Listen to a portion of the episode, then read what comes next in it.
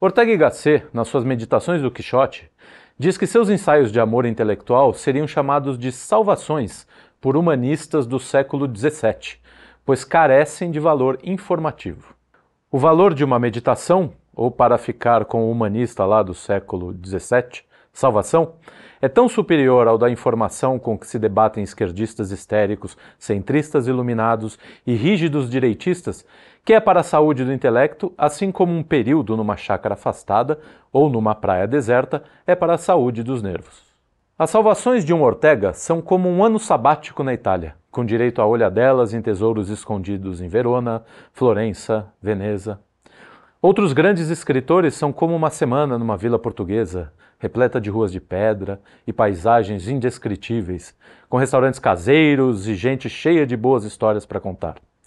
É claro que existem aqueles que são como uma sala de espera no dentista, um passeio nas Filipinas. Tem de tudo. Espero que as minhas salvações, aqui quanto muito, possam ser como um fim de semana num sítio em Itupeva ou numa estância em Jundiaí, embora eu sempre ache que são uma quinta-feira às três horas da tarde, ao pé de uma ruela qualquer. Esse preâmbulo todo é para dizer que eu não tenho receitas sobre como agir, o que pensar, como funciona um painel de LED ou quem matou o Det Reutemann, se bem que essa eu já sei. Não sei cozinhar um lobo ou qual é o fundo moral da nossa sociedade. O que tenta é ser sincero e dar alguma graça à vida aqui do asfalto. Não tenho fórmula pronta sobre como ler um livro, ou em qual ordem. Não entendo o índice glicêmico dos alimentos e nem sei como fazer um barquinho ou um chapéu com um jornal que é a única função de um periódico nos dias atuais. Ah, forrar gaiola também. Mas acho honestamente que devemos cada vez mais nos dedicar a essas pequenas salvações diárias, ao retiro mental necessário, apenas uma pequena pausa em nossa programação. Como diria o locutor que anunciava o melhor momento da televisão brasileira, o das linhas verticais coloridas e aquele apito constante seguido por uma imagem estática. Mas a estupidez corriqueira vem sempre nos revelar que a vida virou uma eterna segunda-feira de manhã na Radial Leste. Eu sou de São Paulo, então eu permito ao amigo transferir essa impressão à avenida barulhenta de sua preferência. A realidade brasileira desceu tanto em qualidade, em sutileza, em discernimento, que deveria ser a prova inconteste de que a vida também caminha para trás.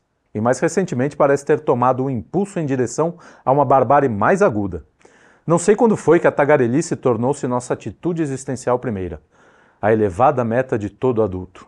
E ter de ouvir esse amontoado de opiniões é como frequentar um baile funk os sete dias da semana. Num país como o nosso, brutalizado pelo poder hegemônico de uma mídia jeca e presunçosa, em que a arte não amplia a condição humana porque, desconectada do transcendente, que é o fundamento da nossa condição, não capta as raízes da alma, mas apenas as suas manifestações políticas. As meditações levam muito tempo para ser assimiladas. Então, nos rendemos ao bom e velho tratamento de choque. De uns 50 anos para cá, a intelectualidade de esquerda tomou conta do debate público. Isso é nítido e muito bem documentado já. Basta ver como tipos desprezíveis e rasos tornaram-se sacerdotes das coisas permanentes e profundas. Se você juntar todo o conhecimento dos que formam a bancada de um programa da Bobo News, por exemplo, dá o quê? Uma cozinha em reforma? No artigo cartaz, José Osvaldo de Mirapena diz que o brasileiro, muito comumente, sobretudo se exerce cargo ou função pública, revela especial prazer em se sentir aquecido pelas luzes da ribalta.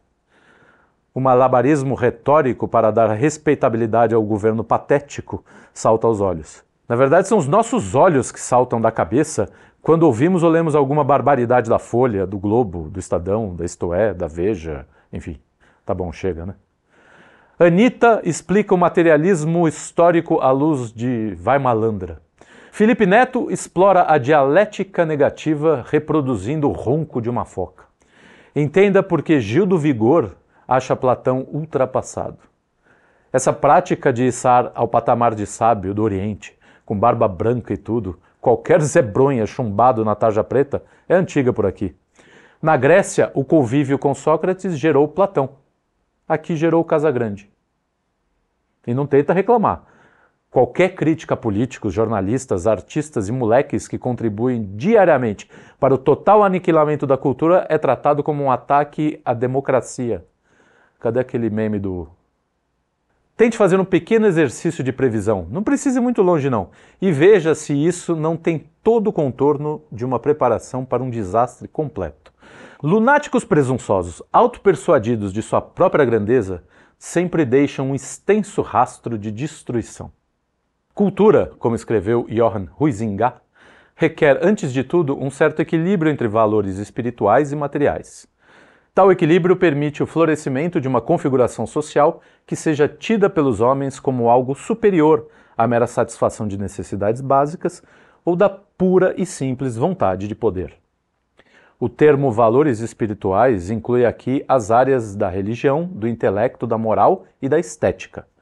Ele diz que a distinção entre alta e baixa cultura deve ser medida fundamentalmente não pelo termômetro intelectual nem pelo estético, mas pelo ético e espiritual.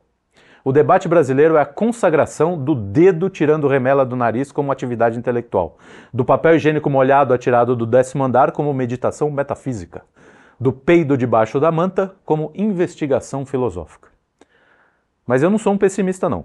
Eu acredito mesmo que se não fosse essa escravidão do dinheiro, a guerra entre torcidas, o teatro marginal, a TV Globo, as tardes de domingo, os embates familiares, a escola, a universidade, a Academia Brasileira de Letras, os apresentadores de jornais, os tweets da Miriam Leitão, a alma de aniversariante, o desejo de aceitação, a política diária, poderíamos ter desenvolvido uma cultura vibrante e até relevante em outras partes do globo mas a urgência sugou as nossas forças vitais. Queremos o tempo todo emitir uma opinião não meditada.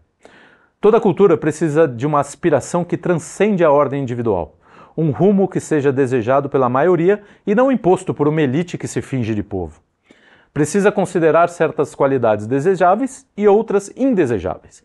Precisa de salvações diárias. Ao optarmos pelo cabo de guerra eterno, criamos uma ópera dos rancores. Há pouco tempo, antes do Reino do Amor, um ator global disse que queria extinguir a vida dos 20 homens mais ricos do Brasil. Agora, há pouco tempo, a parte mais amorosa da população achou razoável a degola de bebês, a violação de crianças, o fim sumário de centenas de vidas só porque, segundo o que aprenderam na mídia, um país é opressor e o outro oprimido. O pouco que resta de humanidade está desaparecendo. Desconhecidos não se cumprimentam mais. Não dividem suas mágoas com a vida num boteco.